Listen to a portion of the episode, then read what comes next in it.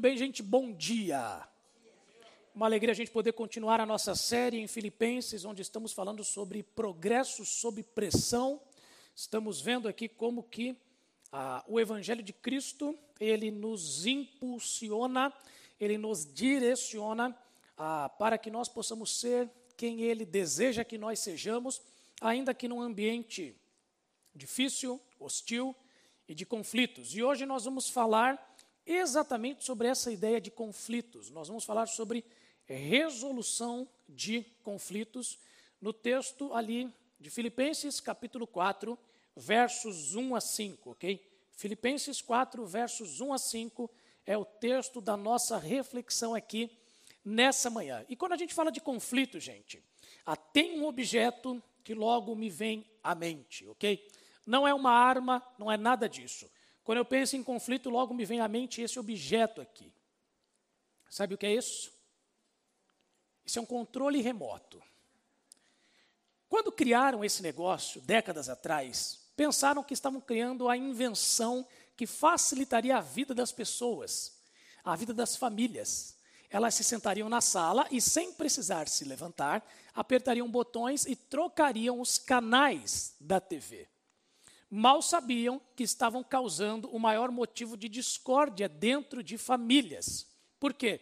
Porque esse único objeto aqui virou motivos de briga, de empurrões, de discussões dentro das salas das melhores famílias brasileiras. Se você teve um irmão mais ou menos da sua idade, você sabe o que é isso.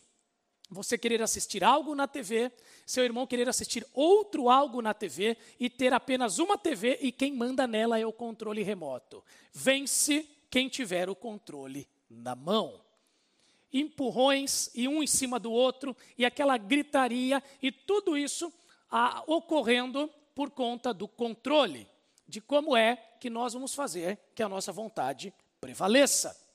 E é interessante, meus amigos, que o tempo passou e a tecnologia evoluiu, certo? vieram os celulares, vieram os tablets. Quando a gente pensava que as discórdias causadas pelo controle remoto finalmente teriam terminado, vem também a Smart TV. Ok? Igualmente com o controle remoto e igualmente as brigas permanecem apesar das gerações passarem. Muitas vezes nós nos vimos em situações assim. Muitas vezes pais veem seus filhos em situações assim brigas, discussões, discórdias. E muitas vezes naquilo que é considerado para quem está vendo de fora um motivo banal, é apenas um controle remoto. E na verdade o controle remoto ele revela um desejo por controle. Controle daquilo que você entende que deve ser a sua vida e também a vida daqueles que estão ao seu redor. Tem que ser do meu jeito, da minha maneira, nem que seja para ver o programa que eu quero Todos devem se submeter às minhas preferências. E, gente, eu sou o pai de três, vocês sabem disso, né? E nós só temos uma TV em casa e um controle remoto também. E muitas vezes nós estamos lá lidando com as coisas da casa, às vezes nós estamos ali na parte de cima da casa, quando de repente nós vemos aquele barulho de briga. Sabe qual é o barulho de briga? Quem é pai sabe qual é o barulho de briga, ok? É um barulho difícil de expressar em palavras, mas é um barulho de briga. E de repente alguém grita: Pai, Mãe, sei lá quem está fazendo tal coisa. Nós sabemos que, de alguma maneira, o controle remoto está no meio. E é interessante, meus filhos, eles estão chegando ao ponto de esconderem o controle remoto, para que o outro não ache, para que só ele saiba onde está.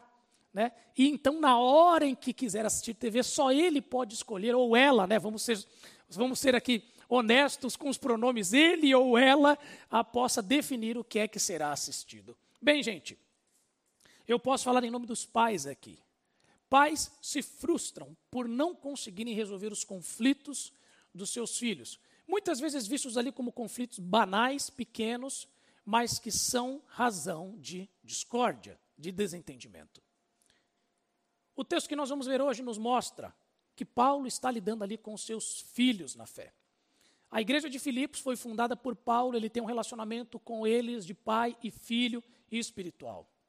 E a igreja de Filipos está passando ali por uma grande discórdia. Há um grande desentendimento ali, que embora inicialmente fosse apenas pontual, esse desentendimento ele escalonou.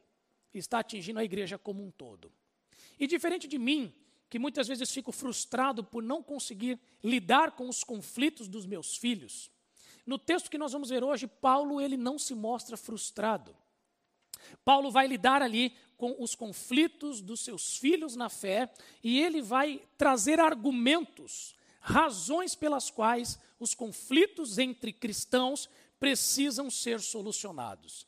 E é isso que nós vamos ver hoje. Os argumentos de Paulo, e meus amigos, são muito melhores do que os meus argumentos como pai para resolver os conflitos dos meus filhos. São muito melhores do que os seus argumentos para resolver os conflitos em que você se encontra. Hoje nós vamos ver isso. Quais são as razões para irmãos resolverem seus conflitos com irmãos? Perceba que eu não estou falando aqui sobre todo tipo de conflito, sobre todo tipo de relacionamento. Eu não estou aqui falando sobre não cristãos. Eu estou pegando uma da carta de Paulo aos Filipenses, onde ele lida ah, com conflitos entre irmãos em Cristo. Você vai ver, ao final, que existe sim ah, uma implicação relacionada a não cristãos, mas o foco aqui é quais são as razões para irmãos resolverem seus conflitos com irmãos. E, gente, é importante ressaltar, como sempre fazemos aqui, não estamos endereçando mensagem para ninguém, tá bom? Se você, à medida em que ouve a palavra sendo explicada, se percebe naquela situação, entenda que isso é o Espírito Santo endereçando a mensagem a você. Não é o Felipe Café, ok? Porque nós vamos falar aqui sobre a situação de Paulo com os filipenses e como isso também se aplica para situações de conflitos entre nós, irmãos em Cristo. Filipenses capítulo 4, a partir do verso 1, eu convido você a acompanhar a leitura comigo. Filipenses capítulo 4, de 1 a 5. A palavra do nosso Deus diz o seguinte: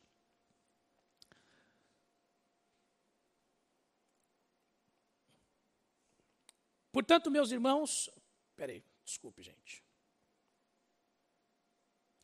Portanto, meus irmãos, a quem ame, de quem tenho saudade, vocês que são a minha alegria e a minha coroa, permaneçam assim firmes no Senhor, ó amados. O que eu rogo a Evódia e também a Sintique é que vivam em harmonia no Senhor. Verso 3 diz: Sim, e peço a você, leal companheiro de julgo, que as ajude, pois lutaram ao meu lado na causa do Evangelho, com Clemente e meus demais cooperadores. Os seus nomes estão no livro da vida.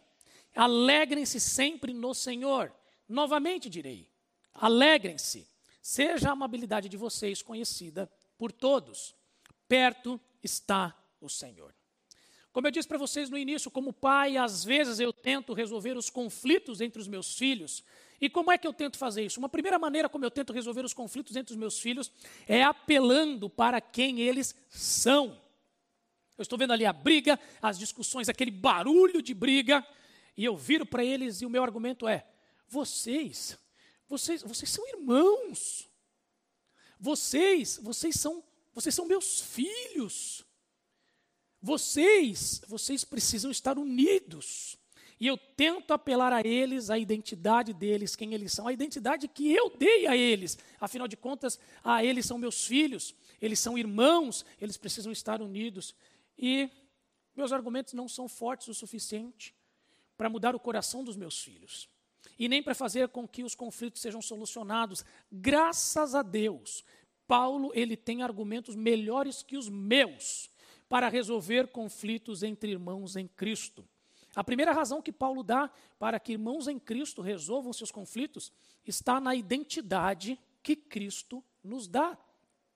A identidade que Cristo nos dá. Veja ali o verso 1 do texto que nós lemos. Portanto, meus irmãos, a quem amo e de quem tenho saudade, vocês que são a minha alegria e a minha coroa, Permaneçam assim firmes no Senhor, ó amados. Esse texto começa com portanto, e sempre que aparece portanto na Bíblia, você tem que ler o que veio antes, certo, gente? E portanto, aqui está fazendo referência ao texto da pregação do domingo anterior, ah, lá mais ou menos no capítulo 3, versos 7 a 9. Paulo diz o seguinte: eu vou ler aqui para você. Mas o que para mim era lucro, passei a considerar como perda por causa de Cristo. Mais do que isso, considero tudo como perda comparado com a suprema grandeza do conhecimento de Cristo Jesus, meu Senhor, por quem perdi todas as coisas. Eu as considero como esterco para poder ganhar Cristo e ser encontrado nele, não tendo a minha própria justiça que procede da lei, mas a que vem mediante a fé em Cristo, a justiça que procede de Deus e se baseia na fé. Paulo, no texto da pregação do domingo anterior, ele fala sobre a mudança de vida que ocorreu na vida dele desde que ele conheceu a Cristo. E ele diz o seguinte: que ele passou a considerar tudo como perda para poder ganhar Cristo e ser encontrado nele. Nesses versos que nós lemos aqui, esses cinco versos, Paulo vai usar essa expressão no Senhor inúmeras vezes, porque ele está remetendo aqui aquilo que ele disse antes. Quando ele foi salvo por Cristo, ele foi agora encontrado em Cristo. Ele se encontra em Cristo. Sua vida é a vida de Cristo por meio dele. E tendo isso como base, Paulo agora está apelando para a identidade comum que os filipenses possuem com ele, porque não é apenas Paulo que, que se encontra em Cristo. Todos aqueles que por Cristo foram salvos se encontram nele. Nós ganhamos Cristo quando ele nos ganhou para si. E nós agora nos encontramos nele.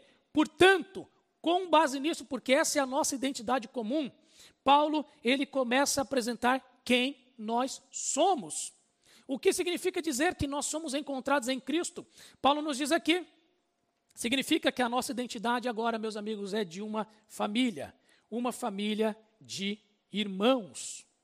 É quem nós somos.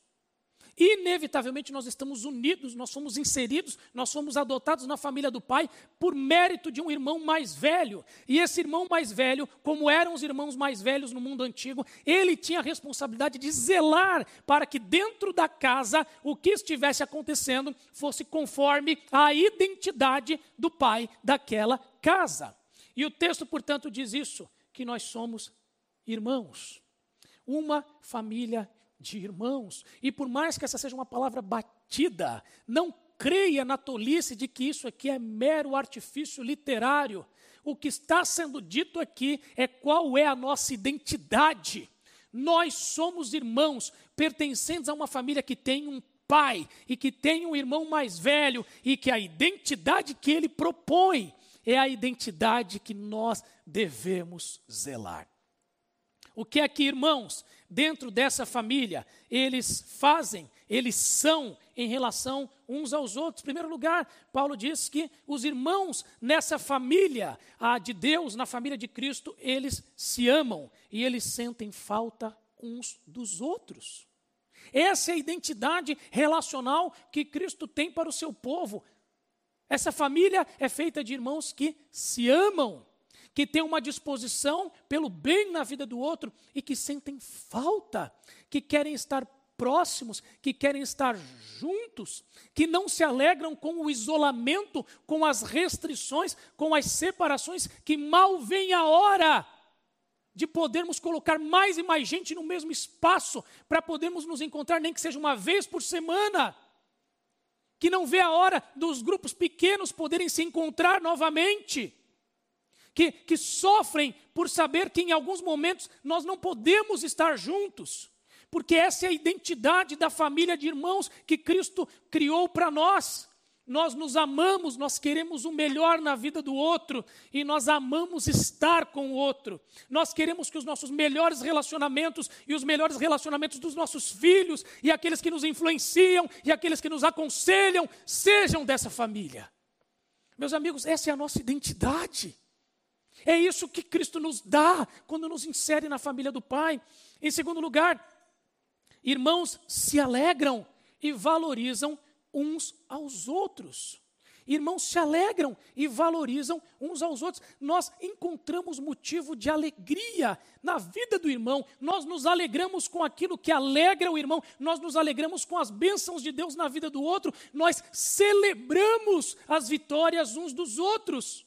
Nós queremos que eles nos contem o que está acontecendo em sua vida, não porque nós queremos é, fuxicar na vida dos outros, mas é porque nós nos alegramos em ver os processos de Deus na vida uns dos outros, mas não apenas nós nos alegramos com isso, nós valorizamos os nossos irmãos. Por quê?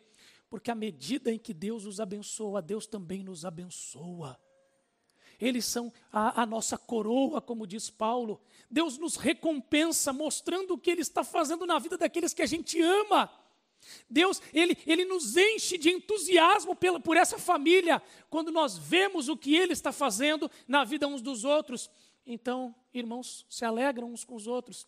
E irmãos são fonte de bênção na vida um do outro. Nós valorizamos o que está acontecendo na vida um do outro. E em terceiro lugar, a identidade que Cristo nos dá é de uma família de irmãos que se incentivam na obediência integral. E é aí, meus amigos, que a situação fica mais difícil.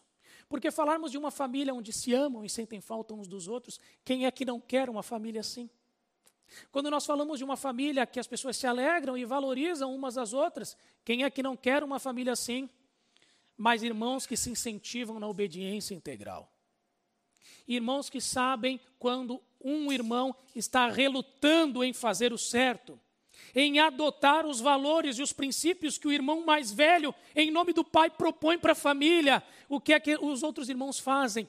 Eles se aproximam, eles chegam juntos, porque irmãos querem zelar para que nenhum dos irmãos esteja de alguma maneira ali se perdendo, se distanciando dos valores da família. E meus amigos, por que é que conflitos devem ser resolvidos entre cristãos? A primeira razão que Paulo nos dá é essa: essa é a identidade de quem nós somos. Nós somos uma família de irmãos, irmãos se amam e sentem falta, irmãos se alegram e valorizam uns aos outros, mas os irmãos também chegam junto para promover o ideal do Pai na vida uns dos outros. É por isso que o texto diz: permaneçam firmes no Senhor. Não permitam que vocês se posicionem com firmeza em suas próprias preferências, em suas próprias vontades, seus próprios amores, em seus próprios valores. Não! Que sejam as vontades, os amores, os valores do Pai para vocês, como filho mais velho, Cristo nos apresenta. Permaneçam firmes no Senhor. Meus amigos, a identidade de nós como irmãos em Cristo é que nós somos assim uns com os outros. Sabe de uma coisa, meus amigos? Eu sei o que é ah, estar um tempo sem um irmão precioso. Eu tenho dois irmãos, uma irmã que já veio aqui algumas vezes, vocês já devem tê-la visto, mas eu também tenho um irmão que nunca veio aqui na igreja. Até alguns se surpreendem quando eu falo dele, né?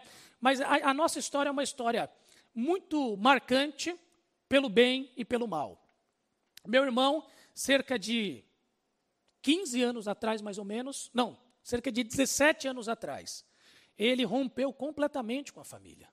Mas rompeu de uma maneira assim agressiva, violenta e irreconciliável da perspectiva humana. Mas ele é, mas ele é meu irmão. É a pessoa com quem eu dividi quarto durante toda a minha vida até aquele momento. Era a pessoa com quem eu tinha meus bons momentos, a gente ria junto, a gente se amava e a gente sentia falta um do outro. A gente era parceiro, a gente era companheiro. Eu me alegrava em ver o que acontecia na vida dele, ele se alegrava também com a minha vida. Quando eu entrei na faculdade, ele ficou profundamente feliz comigo. Era muito bom vermos o que é que Deus fazia na vida um do outro. E houve esse momento na vida do meu irmão em que ele decidiu romper com tudo e com todos. E não quis dar ouvidos e não quis ouvir a voz da razão por parte do meu pai da minha mãe, por parte ah, de mim, que estava próximo a ele, ele passou a agir de maneira odiosa com tudo e com todos.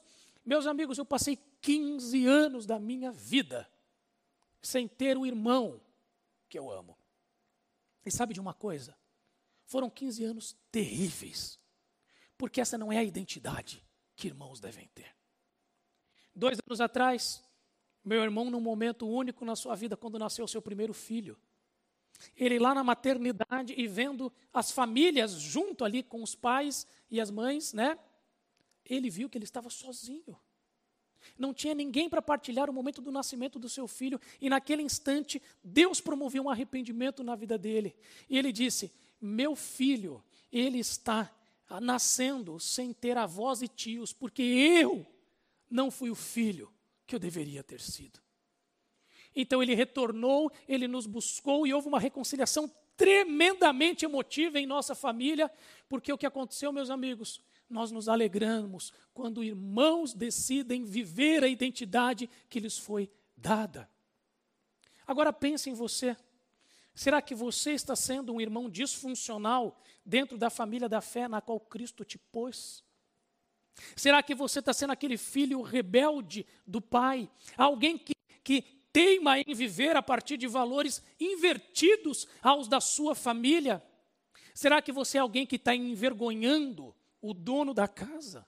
É alguém que está sendo, que está destoando de quem o seu irmão mais velho é no tocante aos relacionamentos com os demais irmãos?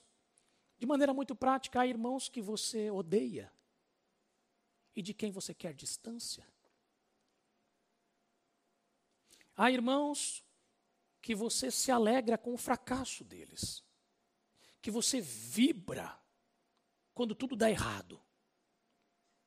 E quando ele quebra a cara, você se alegra. E vê-lo prosperar para você é como se você estivesse perdendo algo precioso. É assim, meus irmãos. Há irmãos com quem você acha que você está liberado para não ter que obedecer os princípios do irmão mais velho. Há irmãos com quem você entende que você não precisa seguir os valores da casa do pai no trato com ele. Porque, meus amigos, a nossa identidade como irmãos da família de Cristo é essa. Nós vamos amar quem Cristo ama. Nós vamos sentir falta uns dos outros. Nós vamos nos alegrar e valorizar aquilo que Deus tem feito na vida uns dos outros. E mesmo nos momentos onde nós nos sentirmos é, tocados, movidos a uma ruptura, nós vamos nos incentivar à obediência integral, a permanecermos refletindo, vivenciando os valores que Cristo, nosso irmão mais velho, em nome do Pai, nos apresenta e nos representa. Bem, essa é a primeira razão que Paulo dá para que conflitos entre irmãos possam ser resolvidos. A identidade que Cristo nos dá é essa, uma família de irmãos. Segunda razão que Paulo nos dá para que o conflito entre irmãos possa ser resolvido, é, também é diferente daquela que eu normalmente daria. Como eu disse para vocês, como pai, eu às vezes busco resolver os conflitos entre os meus filhos usando argumentos falhos. E um dos argumentos que eu uso é o relacionamento que eles devem ter. Né? Ah, vocês, vocês têm que ser unidos. Né? Vocês, vocês são irmãos, vocês têm que estar unidos. Afinal de contas, é isso que vocês são. E meus amigos, graças a Deus que Paulo ele tem argumentos melhores do que os meus. Porque, em segundo lugar, Paulo ele está dizendo aqui que os cristãos eles devem resolver seus conflitos tendo como base a unidade que Cristo nos dá. Não é simplesmente que vocês têm que estar unidos. A questão é que Cristo os coloca em unidade. A unidade que Cristo nos dá. Veja ali os versos 2 e 3 e o que a palavra de Deus nos diz. O que eu rogo a Evódia e Sintique, e também a Sintique, é que vivam em harmonia no Senhor. Sim, e peço a você, leal companheiro de julgo, que as ajude, pois lutaram ao meu lado na causa do Evangelho, com Clemente e meus demais cooperadores.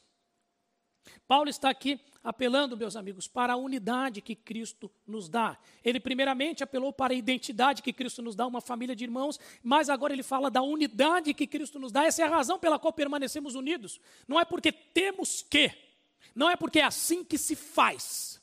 Não. É porque Cristo nos concede unidade. Aqui no verso nós vemos que Cristo nos concede uma unidade que deve se manifestar em dois aspectos. Em primeiro lugar, nós estamos unidos em um mesmo entendimento do Evangelho. Unidos em um mesmo entendimento do Evangelho. E aqui nós vemos o que é que Paulo está dizendo para essas duas mulheres, Evódia e Sintique, que vivam em harmonia no Senhor. Perdoe-me aqui a discordância com o termo usado nessa versão da Bíblia, porque me parece que a melhor tradução não seria viver em harmonia, no Senhor, mas é ter o mesmo entendimento no Senhor. É ter a mesma concordância que vem pelo fato de estarem no Senhor. É por isso que eu disse que Paulo está falando que nós estamos unidos em um mesmo entendimento do Evangelho. O que é que Paulo está dizendo, gente? É aquilo que ah, quem estava no Soma no primeiro período teve essa conversa conosco. Ele está dizendo o seguinte, meus amigos, o Evangelho é o nosso denominador comum. O Evangelho é o nosso ponto passivo. Ele é aquilo no que nós concordamos, ele é aquilo no qual nós nos entendemos, ele é aquilo que nos unifica e que produz unidade de pensamento, unidade de perspectivas, unidade de compreensão em nós, por mais que nós sejamos distintos, por mais que nós tenhamos preferências diversas, e há espaço para isso, mais do que isso, é belo o corpo de Cristo, ele ser multiforme e ao mesmo tempo que nós não somos uniformes, somos multiformes, nós também estamos unidos. Por quê? Porque o Evangelho é o nosso denominador comum. Com isso que eu estou dizendo aqui, meus amigos, é que nós precisamos, nós precisamos saber fazer distinção entre aquilo que deve nos unir e aquilo que pode nos diferenciar. Para que nós possamos resolver os nossos conflitos e manter a unidade que Cristo nos dá, nós precisamos saber fazer essa distinção. Precisamos exaltar aquilo que é inegociável. E precisamos aprender a relevar aquilo que é discutível, aquilo que é opinativo, aquilo que é preferência pessoal. Muito tempo atrás, um homem chamado Rupertus Meudênios, olha que nome maravilhoso, certo? Rupertus Meudênios, ele viveu naquele turbilhão que foi a Europa nos anos pós-reforma protestante. E naquele momento o que ele estava vendo é que irmãos em Cristo não estavam vivendo em unidade. Eles estavam o tempo todo se opondo e muitas vezes indo para vias de fato. Rupertus Meudênios, ele cunhou uma frase que até hoje é erradamente dita como de autoria de Agostinho. Coitado do Agostinho, ele não falou essa frase, pessoal. Deixa o cara em paz. Quem falou essa frase foi Rupertus Meudênios, e ele diz o seguinte: nas coisas essenciais, unidade. Nas coisas não essenciais, liberdade. E em todas as coisas, o amor. E perceba que profunda sabedoria Rupertus Meudênios traz aqui, que na verdade ecoa o que Paulo está dizendo para nós em Filipenses, capítulo 4. Ele está dizendo o seguinte: que é preciso haver um entendimento que promova a unidade, que promova a vida em harmonia naqueles que são os elementos essenciais do Evangelho, essenciais da fé cristã. E lembra, ele está vivendo aqui pós-turbilhão da reforma protestante. Ele sabe muito bem quais são esses elementos essenciais. Ele sabe que o fato da Bíblia ser palavra de Deus, isso não está aberto à negociação. O fato de Cristo ter morrido para salvar pecadores, isso não está aberto à discussão. O fato da salvação ser de graça e por meio da fé e não por obras, isso não está aberto à discussão. Ele sabe muito bem o que é a essência da fé que nos une, aquilo sem o qual não dá para ser um cristão. E ele entende, ó, nesses aspectos, gente, nós precisamos estar unidos. Porque qualquer voz que destoe está dizendo algo diferente de quem nós somos. Mas, ao mesmo tempo, existe uma, uma variedade de questões onde existem opiniões, onde existem divergências. E o que deve haver em meio a tudo isso? Liberdade. Ainda que a minha opinião não seja como a sua, isso não diz respeito à centralidade, à essência daquilo que cremos. Saindo do campo doutrinário, meus amigos, isso se aplica também para cada uma das nossas posturas. Por que é que valorizamos tanto uma postura? Por que é que valorizamos tanto uma ideia? Por que é que nos apegamos tanto a determinada perspectiva? Será que o evangelho é a essência de tudo isso ao que eu dou tanto valor? Ou será que eu, num ato idólatra, estou colocando minhas preferências, minhas predileções, como no nível, como no campo daquilo que é essencial e inquestionável? Meus amigos, para que possamos resolver conflitos entre irmãos de fé, nós precisamos entender que aquilo que nos une é firme, é sólido, é invariável De outro modo, nós não somos irmãos. Não dá para ser, se não for por isso. Mas há aspectos onde nós pensaremos de maneira diferente. E não é necessário que haja divisão por isso. Pode até haver algum tipo de brincadeira, de piada, porque alguém pensa de um jeito, outro pensa do outro. Pode ter até algum grau de afinidade maior com quem acha assim ou acha assado, mas não uma ruptura, mas não uma divisão. Por quê? Porque se concordamos naquilo que é essencial, há uma unidade gerada por Cristo conosco, e isso precisa ser preservado. Portanto, meus amigos, a unidade que Cristo nos dá, em primeiro lugar, é uma unidade de um mesmo entendimento acerca do Evangelho. E nós não podemos permitir que algo é, que não diga respeito a esse aspecto essencial seja ali um motivo de, de separação ou de algum tipo de, ah, de, de atrito entre irmãos. Isso devemos preservar a todo custo. Agora, olha o que o texto nos diz.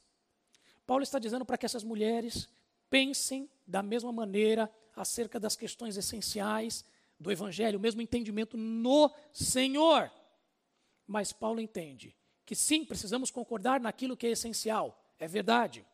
Precisamos aprender a discordar naquilo que não é essencial, é verdade, mas isso não é fácil. Não é simples. Ele diz aqui para um outro indivíduo: peço que as ajude. Meus amigos, Paulo sabe muito bem que nós precisamos de ajuda porque nós nem sempre temos o discernimento para saber o que é essencial e que deve ser mantido a todo custo e aquilo que é secundário e que pode ser discutido. Nós muitas vezes não temos esse discernimento. Precisamos de ajuda do corpo, precisamos da ajuda de cristãos mais maduros, precisamos da ajuda dos demais irmãos, porque muitas vezes nos faltará o discernimento o discernimento entre o que é essencial e o que é não essencial. O discernimento entre aquilo que deve ser unidade inquestionável e aquilo que deve haver liberdade e variação. Porque, meus amigos, quando nós não temos esse discernimento, sabe o que acontece? O amor é destruído. As relações, elas, elas implodem dentro da casa de Deus. Por quê?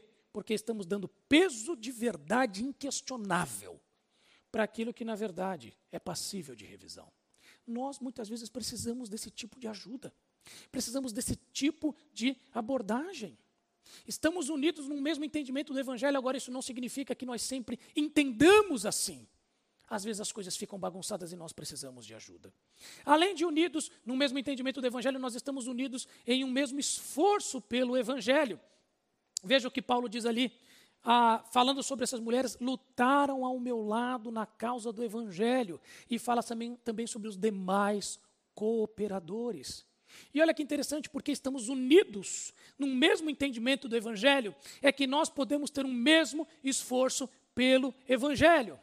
Se nós não estivermos unidos por esse evangelho, pelo mesmo entendimento daquilo que é a essência da nossa fé, nós não estaremos juntos na mesma causa, no mesmo esforço em pró dele. Meus irmãos, nós fomos salvos pelo mesmo evangelho.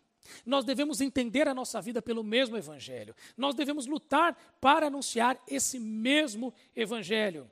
E quando irmãos não resolvem os seus conflitos com outros irmãos, o que acontece é que essa unidade do evangelho é prejudicada. E nós passamos a evitar situações, nós passamos a evitar oportunidades onde vamos estar ali com os irmãos com quem nós discordamos, né? Quem é que vai nesse aniversário? Fulano de tal vai? Ah, não, então eu não vou. Por quê? Porque eu não concordo com a maneira como ele pensa sobre a futebol. Quem é que vai estar tá nesse ministério? Quem é que participa? Ah, é fulana? Ah, eu não gosto não. Porque, porque ela fala muito alto, né? E eu não gosto de gente que fala muito alto.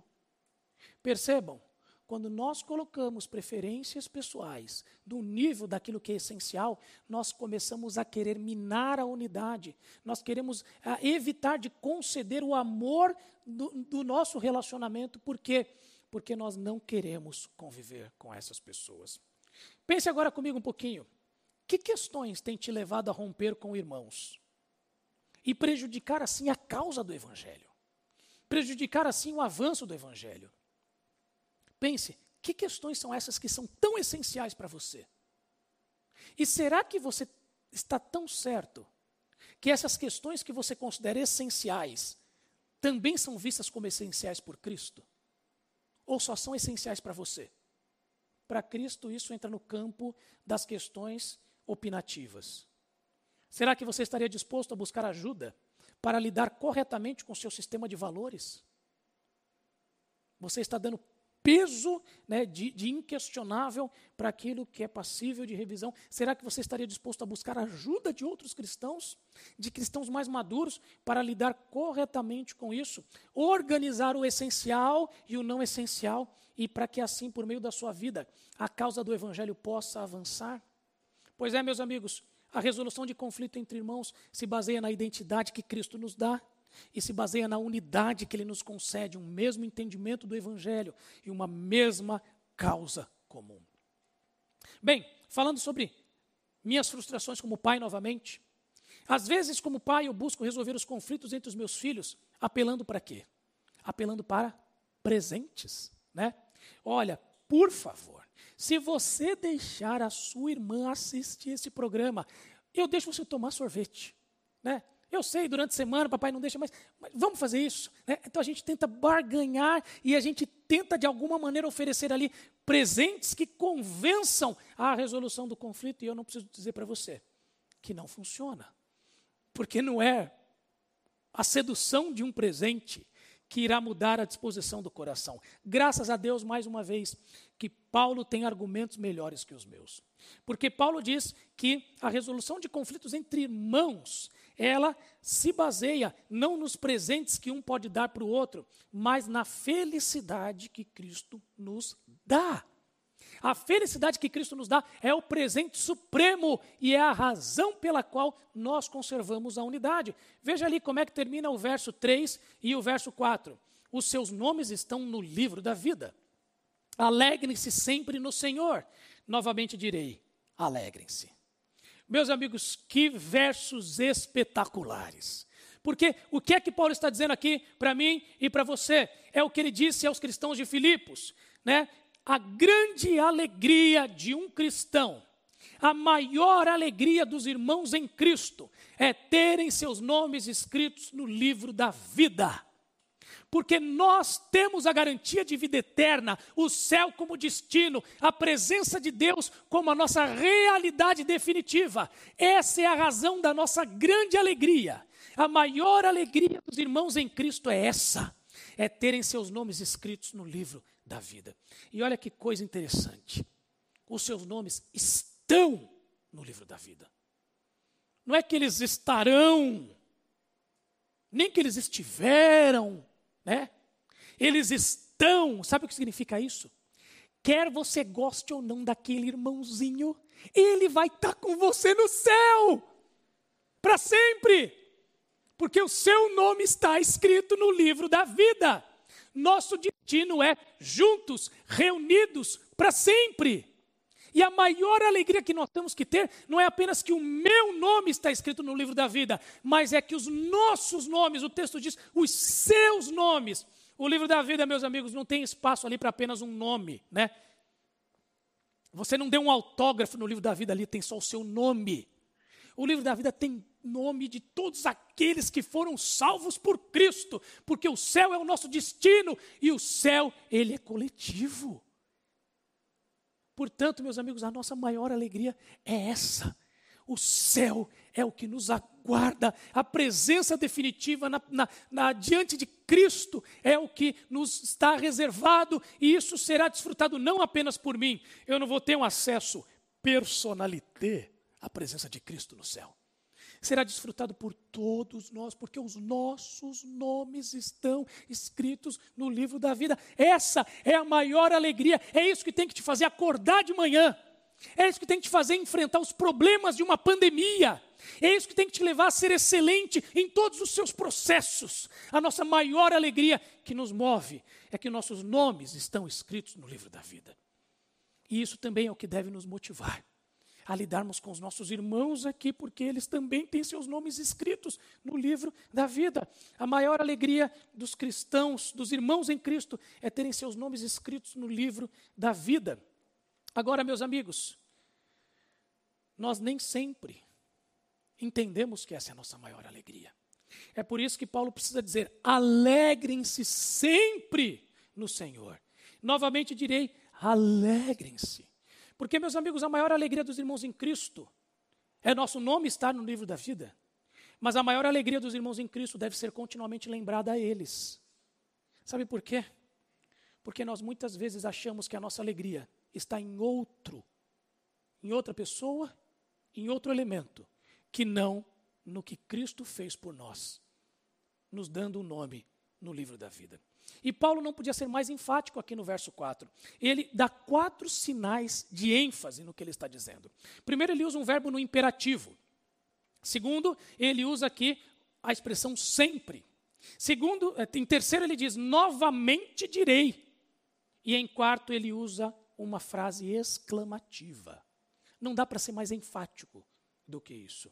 Meus irmãos, Paulo está dizendo isso, a maior alegria de nós cristãos é o fato de nós termos os nossos nomes no livro da vida, mas essa maior alegria, ela deve ser continuamente lembrada, porque, meus amigos, a maior alegria cristã, ela pode ser ofuscada por conflitos entre nós. Nós podemos não ter mais prazer de estar com aqueles com quem estaremos para sempre. Nós podemos ter ali o, o, o nosso vislumbre o nosso test drive, a nossa degustação do céu, que é estarmos aqui com os irmãos com quem estaremos para sempre, nós podemos ter tudo isso de alguma maneira ofuscado. Pense só, por que é que Paulo está falando da importância de não perder a alegria da salvação? Numa passagem onde o assunto é resolução de conflitos, porque ele sabe, meus amigos, que a maior alegria cristã, ela pode ser ofuscada por conflitos entre irmãos nós já não queremos mais participar dessa igreja. Nós não mais queremos é, conversar com essa pessoa enquanto vocês não se resolverem não conversem mais comigo. Isso vai minando a alegria que devemos ter pelo fato de partilharmos o céu por toda a eternidade. E não apenas isso, mas conflitos escalonam quando a nossa alegria maior não é Cristo. E esse, na verdade, gente, é o X do problema. Essa é a razão do problema. Quando nós entendemos que a nossa maior alegria não está em Cristo e nele ter escrito e, e, no fato dele ter escrito nossos nomes no livro da vida, inevitavelmente nós estamos dizendo que a nossa maior alegria está em algo ou em alguém que não é digno disso. E a minha pergunta para você é essa: o que é que te faz mais feliz em relação aos seus irmãos em Cristo? O que é que te dá vontade, né, ânimo, desejo em relação aos seus irmãos em Cristo? O que é que te mais, mais te faz feliz em relação a eles? Deixa eu inverter a pergunta também. O que é capaz, o que é capaz de destruir a sua alegria relativa aos seus irmãos em Cristo? Fazer com que você simplesmente já não tenham mais alegria, prazer em estar com essas pessoas, em conviverem com elas. Porque, meus amigos, a maior felicidade que Cristo nos dá é a certeza de que estaremos com Ele para sempre, todos nós, juntos. Se nós temos uma alegria maior do que essa nessa vida, nossa alegria está no lugar errado. E se há algo no meu irmão que impede que eu me alegre pelo fato de que eu estarei com ele para sempre, eu estou dando mais valor a algo ou alguém como a minha alegria. E ninguém tem o direito de ocupar essa posição. A última frustração que eu vou compartilhar para vocês como pai. Às vezes, como pai, eu também tento, resolver os conflitos entre os meus filhos, apelando para quem eu sou, apelando para a minha autoridade. Não apenas quem ele, eles são, nem apenas o que eles devem fazer, ok? Ah, não apenas o que eu posso dar para eles, mas também em quem eu sou. Não. Na minha frente, não. Eu sou o pai de vocês. Eu estou aqui, estou vendo tudo isso e eu não vou deixar, porque não é assim que se age na minha casa, não é assim que se age onde eu estou. Obviamente, isso também não funciona. Funciona, na verdade, enquanto eu estou falando. Então, logo vira as costas, o controle continua ali, rodando de mão em mão, certo? Graças a Deus, Paulo tem argumentos melhores que os meus para convencer irmãos a pararem com seus conflitos. É a proximidade que Cristo nos dá. Não a minha pessoa, não a minha proximidade, não a minha autoridade, a minha supervisão, mas é a proximidade que Cristo nos dá. O verso 5 diz: Seja a amabilidade de vocês conhecida por todos perto está o Senhor. E, gente, essa expressão final, perto está o Senhor, normalmente ela vem sendo entendida como uma expressão falando sobre o, o porvir, o futuro, o retorno de Cristo. Perto está o Senhor do ponto de vista né, a, de, de um distanciamento né, a espacial. Então, Cristo está chegando, ele está vindo. E não tem absolutamente nada a ver aqui com o contexto, falar sobre o fim dos tempos. Na verdade, o que está sendo dito aqui, meus amigos, não é que perto está o Senhor em relação ao fim dos tempos. O que está sendo dito aqui é que Cristo, Cristo ele é próximo de nós. Cristo, ele, ele é próximo do seu povo.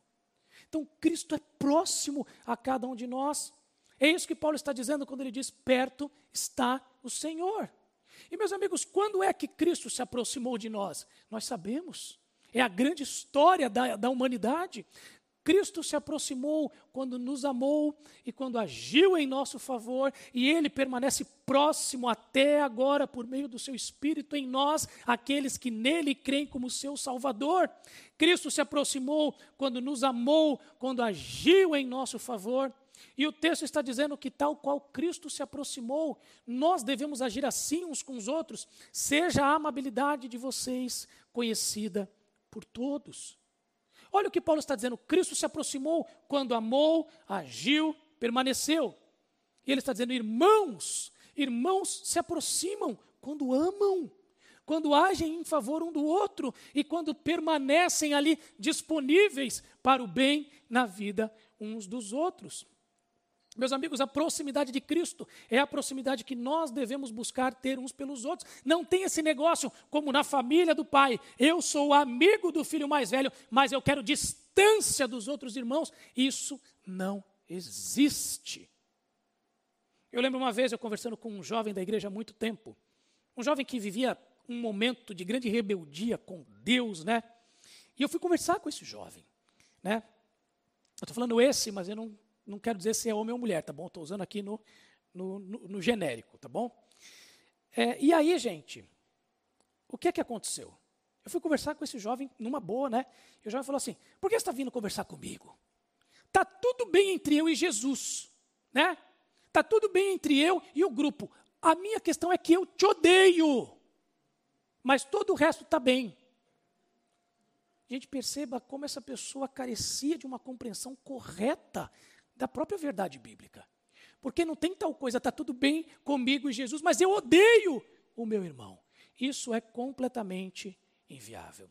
E Paulo nos diz aqui, meus amigos, por que, é que a proximidade de Cristo deve gerar a proximidade entre nós.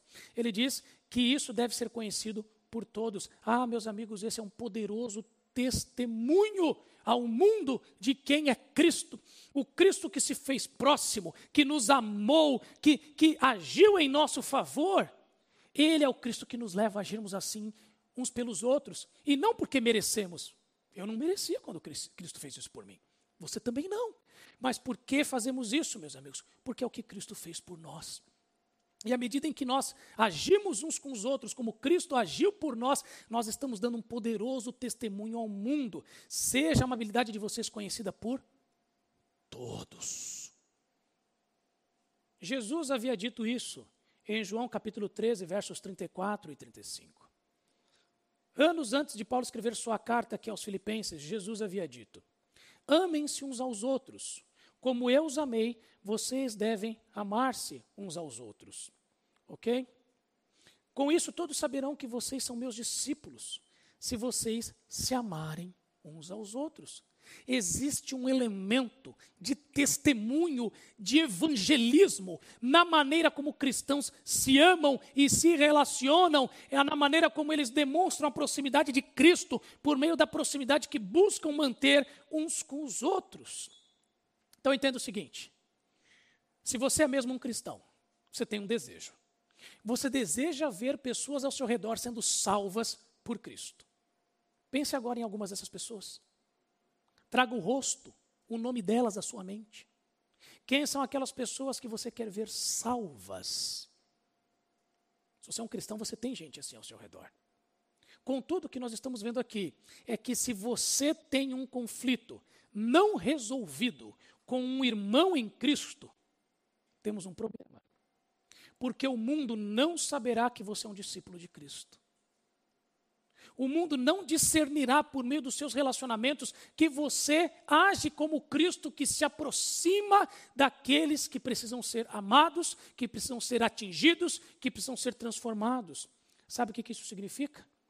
Que o seu testemunho àqueles a quem você quer ver salvo está sendo prejudicado pela sua recusa em resolver conflitos e agir como Cristo na vida daqueles irmãos que você tem hoje. Minha pergunta para você é: será que a salvação dessas pessoas em quem você pensou, ah, será que essas pessoas, a salvação dessas pessoas não é motivo suficiente para você resolver os conflitos com irmãos em Cristo que possam ainda estar pendentes?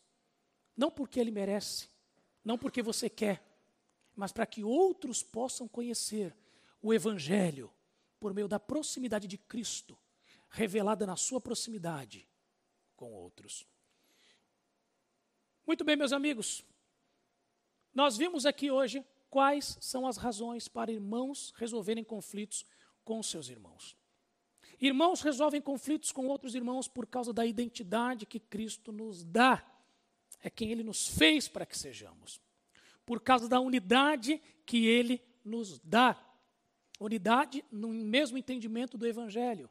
Unidade numa mesma ação pelo Evangelho por causa da felicidade que Ele nos concede, os nossos nomes, coletivamente, estão escritos no livro da vida e da proximidade que Cristo nos dá. Ele se fez próximo a nós e Ele nos envia para que a nossa amabilidade possa demonstrar a outros o que é estar próximo, como Cristo se fez de nós. Eu queria nesse momento pedir a você que avaliasse como é que anda, anda essa área das suas vidas. Pense, em primeiro lugar, na sua família. Pode ser que na sua família haja cristãos, às vezes dentro da mesma casa, às vezes dentro da família mais ampla. Será que você tem relutado em resolver os conflitos que há entre esses irmãos, independente de ser pai ou mãe, marido e esposa, mas cristãos? Se são cristãos, são irmãos. Será que você tem relutado em resolver conflitos? Você tem dado as suas razões mas elas não são a identidade, a unidade, a felicidade e a proximidade que Cristo nos fornece. Pense então em amigos cristãos, que talvez não sejam da mesma igreja, mas que partilham a mesma fé, estão unidos no mesmo evangelho, mas que você entende que há uma divisão irreconciliável. Será que essa não é amanhã para que você possa ter boas razões para buscar a resolução do conflito? Ao invés de apoiar-se nas suas perspectivas, olhar para a identidade, para a unidade, para a felicidade e para a proximidade que Cristo nos fornece. E de maneira ainda mais específica, eu quero que você pense na Igreja Batista do Itaim. Porque se há uma arena onde nós devemos zelar ainda mais pelos nossos relacionamentos entre cristãos, é na família de fé na qual nós participamos. Quando você olha para os relacionamentos dentro da igreja, e dentro da igreja não estou falando desse momento aqui específico, mas dentro daqueles que se identificam com essa igreja. Será que há razões que impedem o convívio, o relacionamento, o amor, o partilhar a vida com pessoas que Cristo tem unido aqui e por toda a eternidade? Eu quero desafiar você para que nesse domingo seus relacionamentos e a conservação deles e a resolução dos conflitos que buscam rompê-los. Tudo isso seja feito com base na identidade que Cristo nos dá, quem somos, na unidade que Ele nos concede de entendimento e ação pelo Evangelho, a felicidade que Ele nos dá e invariavelmente nossos nomes estão no livro da vida e a proximidade que Ele também nos concede. Nesse momento eu quero orar com você e você que está em casa também. E você que está aqui na igreja. Quero pedir a você que tenha esse tempo diante de Deus pensando em nomes, pensando em indivíduos, com quem porventura tenha chegado a hora de você finalmente ter boas razões para resolver esse conflito. Pense no que falamos aqui sobre a identidade, a unidade, a felicidade, a proximidade que Cristo nos fornece. Hoje nós vamos celebrar a ceia do Senhor. E o apóstolo Paulo diz que quem come e bebe do pão e do vinho sem discernir o corpo, faz isso para a própria condenação. Que momento excelente para que nós possamos finalmente entender quem somos e decidir agir na resolução de pendências com base em quem Cristo é e no que Ele nos dá, e não nas nossas preferências pessoais. Pense em pessoas, pense em indivíduos.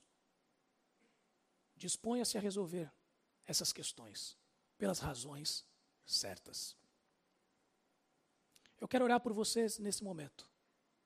Queria pedir para os irmãos que vão me ajudar na distribuição da ceia para que venham aqui. Vamos orar, gente? Senhor Deus, muito obrigado. Porque não são os nossos argumentos que convencem ninguém a parar de brigar. A minha frustração como pai revela a verdade sobre a minha limitação. A única maneira de filhos mudarem é a maneira como irmãos em Cristo também vão mudar. Quando nós entendemos a grandeza daquilo que Cristo fez por nós. O que Ele nos tem dado. Essa é a razão suficiente para que nós possamos agir de maneira correta em direção àqueles que estão unidos conosco na mesma fé, para resolver conflitos e pendências que possam existir. Senhor, ajude-nos. Ajude cada um aqui que está ouvindo, seja em casa, seja aqui no salão. Que, que Cristo nos impulsione a agir como Ele agiu, a ser como Ele deseja que nós sejamos. Oramos assim no nome de Cristo. Amém.